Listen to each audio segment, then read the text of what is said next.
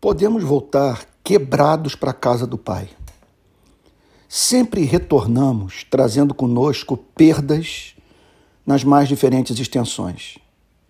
Família destruída, reputação arruinada, oportunidades perdidas. Entretanto, sempre seremos considerados com saúde quando os sinais do arrependimento estiverem presentes na nossa vida. Podemos ter perdido tudo para o pecado, mas se ainda temos uma consciência sensível ao amor de Deus, isso significa que estamos vivos, em condição de pegar o tempo que nos resta a fim de dedicá-lo ao Deus que tanto nos ama. Como declara o Salmo 113, versos 8 e 9. Ele levanta o pobre do pó e tira o necessitado do monte de lixo, para o fazer sentar ao lado dos príncipes. Sim, com os príncipes do seu povo. O Senhor faz com que a mulher estéril viva em família e seja alegre mãe de filhos. A parábola do filho pródigo nos ensina que o pai havia chamado a todos a participar da festa. Abre aspas. O seu pai mandou matar o bezerro gordo. Fecha aspas. Que imagem! Deus chamando a criação e o seu povo para participar da sua alegria. Indago: de onde veio essa teologia? Veio do Filho de Deus, que desceu do reino celestial para nos dizer: o Pai mandou a todos declarar que assim ele é. Amigo, sendo assim, o céu se tornou azul, o sol voltou a brilhar. Não temos mais que olhar para os montes como a debochar da brevidade da nossa vida.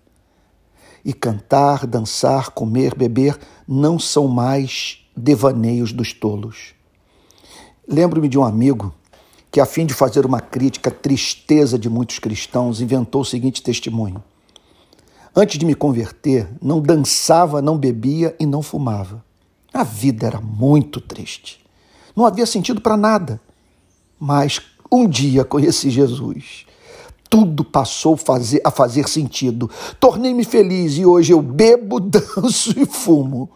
É uma piada que está longe de estimular o alcoolismo ou o uso de tabaco que tão mal faz à saúde.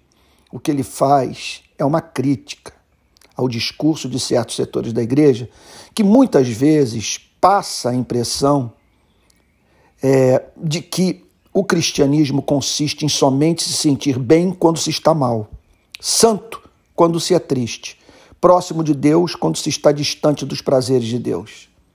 Cristo insiste, insiste em nos ensinar que os cristãos têm motivos para comer e festejar. Que mandamento estranho. Eu exijo que vocês usem o cérebro corretamente. Pensem nos motivos da alegria e participem da minha festa.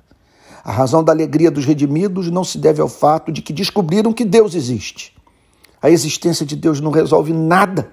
O ponto central é outro. Não é que Deus existe, o Pai existe. Deus que, por um ato de pura graça, acolhe como filhos e filhas gente má.